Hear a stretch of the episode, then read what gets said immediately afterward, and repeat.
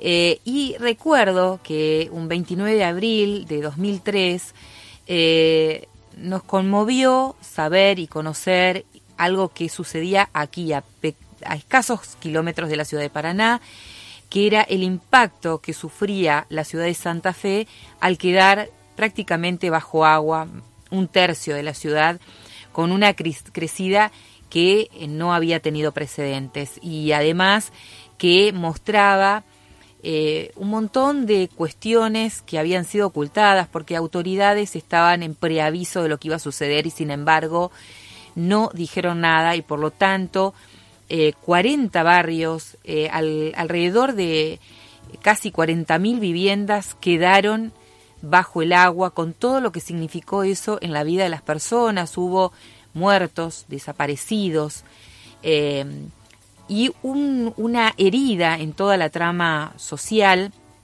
de Santa Fe que aún perdura. En razón de este tema, vamos a compartir eh, unas palabras que preparó especialmente, que difundió Pablo Felicia, que es eh, escritor, editor y también periodista, eh, contando en su propio relato, su propia experiencia, parte de lo que pasó en esta ciudad a tantas personas que estuvieron afectadas por esta inundación. Las luces de la calle estaban cortadas. Llevábamos una linterna. Atrás nuestro venían dos viejos. Eran los vecinos del fondo del pasillo. Mi papá cargaba una de mis hermanas, mi mamá llevaba la otra. Yo abrazaba a mi mamá y sujetaba al perro. El perro nadó a mi lado casi dos cuadras. El agua parecía una mermelada negra. Barrio Roma estaba vacío. Los demás ya se habían ido o esperaban en silencio hasta el último momento como hicimos nosotros. Cuando mi hija sea grande va a poder verse en un video donde se pone de pie por primera vez. En las imágenes ella sonríe, yo me encuentro a su lado y la aliento. Soy joven, aunque ya entonces le parecía un viejo. Y así encontrará cientos de archivos de distintos momentos y épocas. Si mi hija llegara a tener hijos, ellos también me verían a lo largo del camino. Los últimos días de abril de 2003, el único cassette con un video donde las podía ver a mis abuelas se perdió para siempre. Y es tan mezquino pensar en eso, me dirán quizás, quienes perdieron a un familiar o a un amigo. Esa misma noche, ya de madrugada, volvimos con mi mamá. No queríamos dejar la casa sola. Nos sentamos en la mesada de la cocina, salía gas, preparamos sopa. Nos cambiamos las ropas, creíamos que aquellas que se habían mojado estaban contaminadas. Fumé hasta quedarme dormido. Solo nos íbamos a ir si el agua superaba el nivel de las hornallas. A las siete de la mañana del día siguiente nos vinieron a buscar. Caminamos con el río hasta el pecho. Estaba helado, pero pudimos salir. La inundación de Santa Fe me hizo escribir mi primera crónica publicada en una revista del Centro de Estudiantes de la Facultad de Paraná. Tres meses después redacté mi primera columna de opinión, y mientras la escribía aún tenía puestas las zapatillas que me habían dado en un galpón. Aún hoy conservo una frazada, la frazada de la inundación, una que me dio el ejército en la puerta de mi casa. Tuve que esperar quince años para volver a mencionarla en un texto, fue para el diario Uno de Entre Ríos, y nunca más escribí sobre esos días hasta esta semana. Debe ser eso de las fechas, dos décadas, veinte años, un montón de días. Desde la mañana en que salimos con mi mamá con el río al pecho, todo es confuso. Sé que pasé las noches siguientes en esa misma mesada, con un cuchillo, el aire comprimido y un amigo. Era todo lo que tenía y era un montón y eso duró incluso días después de la explosión que hizo desagotar la ciudad. Pero todavía no entiendo. En los recuerdos presentes hay quienes entran a mi casa de día y traen comida, hay familiares que se acercan a ayudar y otros solo a ver, hay colas largas en distintos lugares de la ciudad para anotarse, completar un formulario o buscar una caja. Solo sé que estoy en cada uno de esos momentos. Cada tanto vuelve el recuerdo de mi vecina, Blanca, una señora grande que le grita al camión del ejército, bajan acá las cosas que traen o no siguen. Y ahí estoy también, con mis brazos extendidos, para agarrar algo, una bolsa, la frazada. Siempre supe que me faltaba algo. Cuántas veces empecé a escribir lo mismo y jamás llegué al punto final, al punto final que me hiciera bien. El río siempre vuelve. Más de una vez empecé a escribir la misma crónica, casi todos los años para estas fechas, pero las abandoné. Me escapé como quiero escaparme ahora. No hay manera de escribir este texto sin involucrarme. Les pido disculpas por la primera persona, es que no encuentro otra forma. La radio encendida.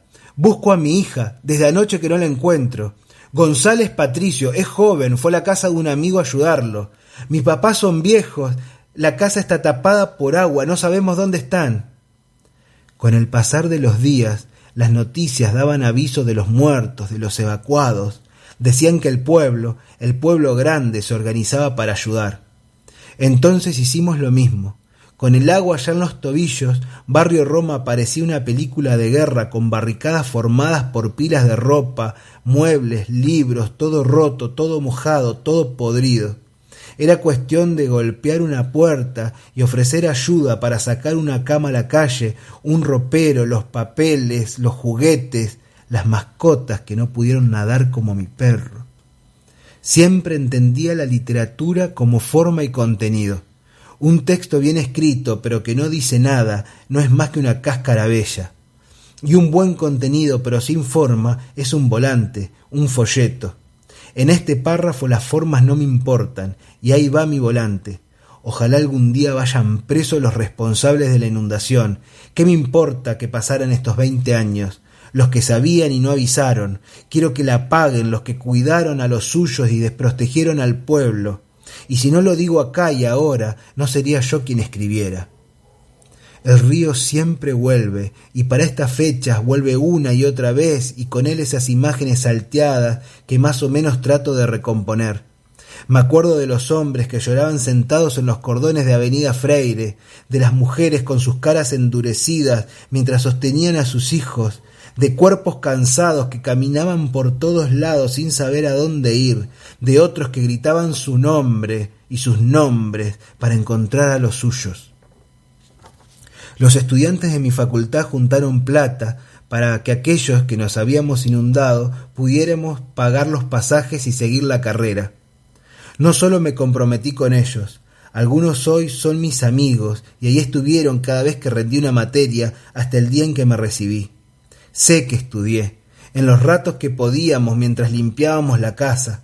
Sé que estudié en el piso, en la mesa, en un rincón, y cada tanto doy cuenta, no sé a quién, no sé por qué, pero doy cuentas.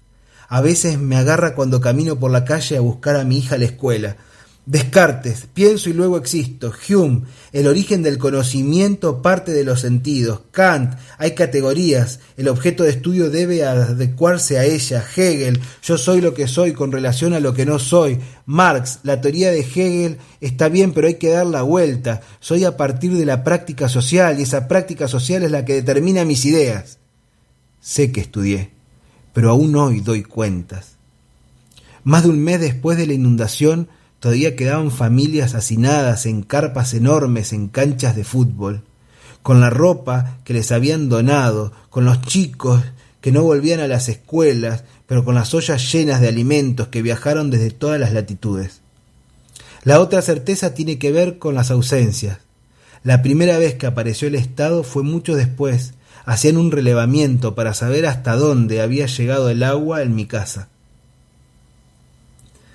Los muertos del pueblo son mis muertos y vienen conmigo. Pasaron veinte años y aún siento el olor a ropa mojada y podrida, a mi última pelota de fútbol, al libro de Marco de Nevi que decidí guardar aunque estuviera mojado y manchado, a las paredes descascaradas, a las puertas hinchadas, a los azulejos reventados contra el piso.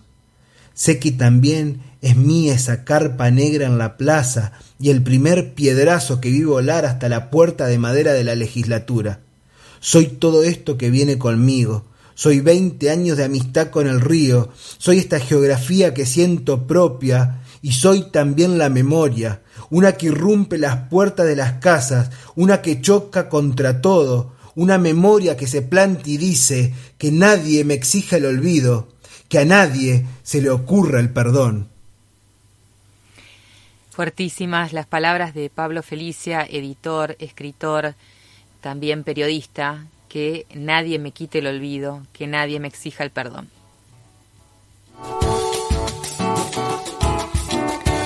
Bueno, sobre este tema, 20 años de la inundación de Santa Fe, un tercio de la ciudad bajo agua, eh, y con todo lo que tuvimos oportunidad de escuchar, eh, que es el relato en primera persona también de Pablo Felicia, estamos en comunicación ahora con una colega de la ciudad de Santa Fe que también hizo referencia a este tema, María Ángeles Guerrero, eh, a quien tenemos el gusto de presentar. María Ángeles, un placer tenerte aquí en Y de repente la noche. ¿Cómo estás?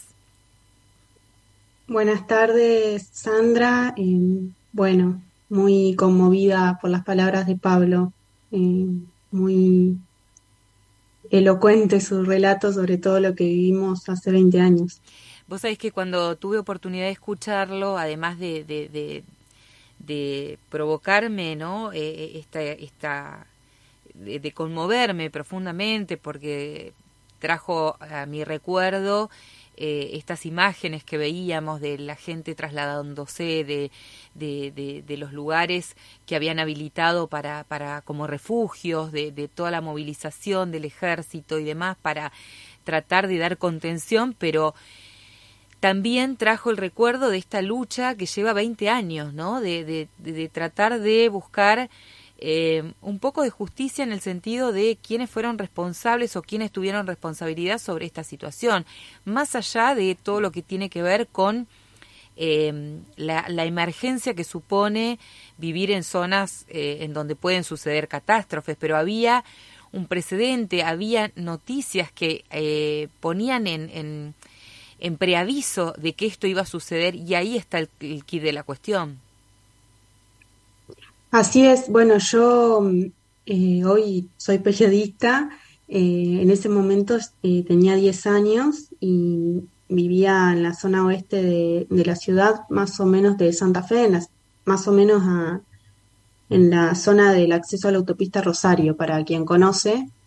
Em, es una zona que está cerca del río Salado, pero no sabíamos, nunca, nunca nos habíamos inundado porque estábamos dentro de, la zona de defensa y mi calle es alta, así que por lluvia no, no nos habíamos inundado. Y lo cierto es que em, la mayor, o sea, la, la, mayoría de las inundaciones en la ciudad de Santa Fe venían por el lado del río Paraná y, y, y, em, por las lluvias. Eh, y las zonas que se, que se inundaban eran eh, en el caso de las lluvias, y que hasta el día de hoy se siguen inundando, son las zonas más, más bajas de la ciudad, más, más, me refiero al terreno. Pero nunca habíamos tenido una, una creciente por, por el lado del salado y mucho menos de esa magnitud. Entonces era los vecinos, las vecinas no sabíamos que eso iba a pasar. Y el agua efectivamente nos encontró en un día común y corriente, eh, yo ese día me estaba preparando para ir a la escuela, mi papá había ido a trabajar, mi abuela había ido a trabajar, mi mamá estaba en casa pero haciendo lo, cotidiano eh, y también preparándose para ir a trabajar, o sea, todo el día, eh, toda la gente salió como en un, día normal y, terminamos durmiendo en un centro de evacuados que yo insisto en que no fue un lugar que, el donde el gobierno o el Estado nos dijo, bueno, vayan allá, que van a estar resguardados, sino que eran lugares que en la desesperación encontrábamos para, para, para escapar del agua. Cuando, cuando, cuando hacíamos referencia a que se sabía que esto podía ocurrir es porque después se supo que eh, había informes que tenían las autoridades que eh, alertaban sobre esta situación, que esto iba a suceder y eso es lo que se cuestiona, ¿no? Que no hayan hecho nada, no hayan tenido un plan de evacuación que hubiera evitado las muertes, que hubiera evitado esta improvisación que se produjo. Claro, yo explicaba esto que la ciudadanía no sabía, pero la dirigencia política y el gobierno de Carlos Reutemann en la provincia y el gobierno de Marcelo Álvarez en la ciudad sí sabían, no solamente porque había estudios, como bien decís Sandra, sino porque un, el, 10 de marzo de 2003 ya había habido unas filtraciones por el lado del río Salado. Ellos en, distintas declaraciones que dan a la prensa en los días, em, el día 27, el día 28, el día 26, ellos van eh, diciendo que, que, la ciudad, que la situación está complicada, que está, que hay eh, que el, río está muy crecido, que la situación en la provincia es alarmante. Lo dice Reutemann el día, el 27 de abril, que recordemos ese día había elecciones. Y la gente en Santa Fe fue a votar como un día más. Eh, entonces, si sabían que estaba esa situación de peligro, ¿por qué no emitieron una orden de evacuación? Y aún más, la obra, el, lugar por donde ingresa el agua a la ciudad es en un tramo de la obra de defensa que está inconcluso y los planos de obra indicaban que ante crecientes del río Salado, ante crecientes extraordinarias, eso, ese tramo se debía cerrar. Ese tramo tiene, tenía una longitud de 1500 metros. En 1998 hubo una crecida, ese, ese tramo se cerró y la ciudad no se inundó. En 2003 el río creció, el tramo no se cerró, la ciudad se inundó. Entonces, no solo no le avisaron a la gente, sino que dejaron la puerta abierta para que el río ingrese a la ciudad. Teniendo toda la información, teniendo los registros de lluvias desde que se registraban desde octubre de 2002. Es inexplicable por qué hicieron eso. Y la consecuencia fue, fueron 158 muertos. 130 mil personas afectadas. Claro, eso es lo que se contabiliza, pero se supone que también hubo más personas que luego, digamos, por, por consecuencias de esa inundación, terminaron falleciendo. Claro, entre, entre esas 158 personas, eh, bueno, justamente el, el, gobierno, o sea, el Estado reconoce 23 muertes. Reconoce las, las que, personas que murieron por asfixia por inmersión, o sea, ahogadas en, el día 29. Claro, pero eh, en los días... Pensemos que en los días sucesivos también todo lo que tiene que ver en, lo que fue después, todo lo que tiene que ver con las consecuencias sanitarias también de, de una inundación, ¿no? Que, que parece como que no se hubieran tomado en cuenta en, ese, en esa evaluación que vos decís hicieron las autoridades. Claro, bueno, en mi caso, eh, yo soy eh, familiar directo de víctima, de, víctima fatal de la inundación. Yo soy la nieta de Luisa Ochoa, que falleció en un centro de evacuados el primero de mayo de 2003 de un paro cardíaco. Em, ella tenía en ese momento 56 años y no tenía antecedentes eh, en su salud. se inundó en Barrio Barranquita, en mi casa donde vivíamos, y y falleció en el centro de evacuados. Eh, o sea, y está contabilizada dentro de esas 158 muertes, pero el Estado nunca lo reconoció como una muerte por la inundación. Sin embargo, eh, bueno, todo, todo indica que murió a causa de la inundación. Y, así, muertes como, como la de mi abuela, eh, hay muchas. entre las causas de muertes por la inundación, no solamente están las, las asfixias por inmersión, sino también los paros cardiorrespiratorios, los accidentes cerebrovasculares, eh, hubo suicidios también y las muertes eh, que contabilizó en su momento la Casa de Derechos Humanos se registran hasta 2004 por antecedentes, eh, por, perdón, secuelas en la salud que derivan en muerte y secuelas que comienzan justamente a partir de la inundación. El Estado nunca reconoció eso, como no reconoció su responsabilidad tampoco. A eso quería apuntar, ¿no? Al tema de la responsabilidad. Sabemos que se iniciaron procesos judiciales, pero que quedaron en la nada. Quedar, eh, la, el Poder Judicial de Santa Fe hizo una contribución muy grande a la impunidad de Carlos Reutemann. Carlos Reutemann no fue eh, imputado y es inexplicable porque sí lo fueron los funcionarios provinciales. O sea, imputaron al ministro pero no imputaron al gobernador. Entonces, ¿a quién obedecía el ministro?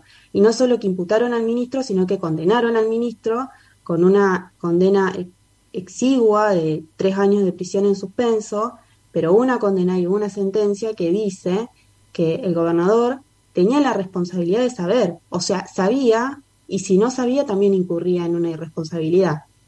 O sea, no hay forma de que Reutemann, si hubiera sido debidamente juzgado, hubiera salido, eh, no hubiera sido declarado culpable, pero no se lo juzgó. Bueno, Reutemann que luego, luego siguió siendo, digamos, continuó en cargos públicos y llegó a ser legislador también por la provincia de Santa Fe. Así es, y lo que, bueno, en estos 20 años yo escuchaba las palabras de, Pablo y quienes nos inundamos, bueno, yo en ese momento era chica, pero me, me, acuerdo de todo muy bien, quizás por lo que pasó con mi abuela, que yo revivo mucho todas las horas previas porque fueron las últimas horas que compartí con ella, entonces recuerdo muy bien todo, eh, lo, cómo, cómo lo vivimos, y puedo dar fe de que en el barrio, o sea, no solo mi familia, nadie sabía que nos estábamos por inundar, y había rumores, pero la gente se imaginaba que le iba a entrar 30 centímetros a la casa, no lo que pasó que quedaron las casas tapadas de agua, eh, y en minutos. Em, pero escuchaba las palabras de Pablo y él dice que vuelve cada abril, y sí, es así, realmente una en abril revive todo eso que pasó, todo eso que aún genera un trauma, que es un duelo muy grande para una gran parte de la ciudad. Cuando murió, el 7 de julio de 2020, cuando muere Carlos Reutemann, los inundados también vivimos un gran dolor, porque la gente en ningún momento, la mayoría de la gente, lo recordaba como un buen deportista, como un buen político, y uno no le quita mérito en su vida deportiva, pero mucha gente olvidó que fue el responsable de la inundación de la capital provincial por lo menos de la falta de gestión, ¿no? Muertes. Digo, de la falta de gestión que, eh, que llevó a este desastre. Así es. Eh, no, no hay explicaciones porque la información la tenían de que el agua venía hacia la ciudad de Santa Fe y venía con esa velocidad. O sea, reitero esto, no fue una inundación gradual, de, era en cuestión de minutos, tenías un metro de agua en tu casa y la gente salía con lo puesto y huyendo para no ahogarse. Eh, la verdad fue bastante, bastante, o sea, una situación muy caótica y uno 20 años después todavía no encuentra la respuesta a, a por qué eh, no tomaron las medidas si, si la información estaba. ¿Qué crees que se puede hacer aún hoy? Bueno, ahora que murieron, que murió Reutemann y, que murió Marcelo Álvarez, escucho a mucha gente que dice, bueno, murieron en la impunidad. Pero el Estado de Santa Fe, el Estado de la provincia, tiene la posibilidad de, de reconocer lo que hizo, lo que dejó de hacer y, pedir disculpas. Yo siento que eso no, no va a devolver las muertes y no va a reparar el daño pero sí por lo menos va a, puede ser un comienzo para que la herida que siga abierta 20 años después empiece a cerrar, porque hay mucha gente que no quiere hablar del tema porque, se, porque lo vive como una experiencia personal y hay mucho de esto de si yo no si yo me hubiera ido antes si yo no hubiera esperado hasta último momento si no me hubiera puesto a, a colocar bolsas de arena en la puerta me hubiera ido enseguida hay mucho de eso no circulando. Claro, como Pero auto, autoincriminarse, digo, en una cuestión que realmente no tenían posibilidades de manejar.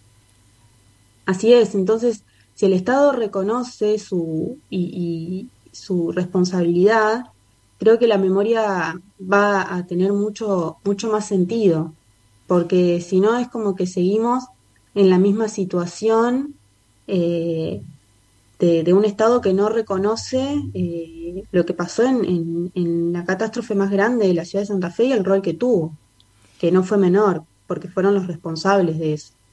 María Ángeles, te agradecemos muchísimo por este contacto, por, eh, por compartir con nosotros y nosotras aquí en este espacio eh, tu mirada respecto de lo que tuviste oportunidad de vivir en carne propia, de todo lo que significa para tantas personas eh, esta catástrofe que fue en la ciudad de Santa Fe y de la cual, como vos decís, han quedado impunes los máximos responsables eh, de, de, esta cuestión sin que el Estado en general asumiera la responsabilidad que le cupo eh, en relación a este tremendo tema, ¿no? En esto que sucedió allí, como decíamos, un tercio de la ciudad bajo agua, miles y miles de familias eh, afectadas y, por supuesto, una centena de, de, personas fallecidas y desaparecidas. Te agradecemos muchísimo por compartir este momento aquí en Y de repente la noche.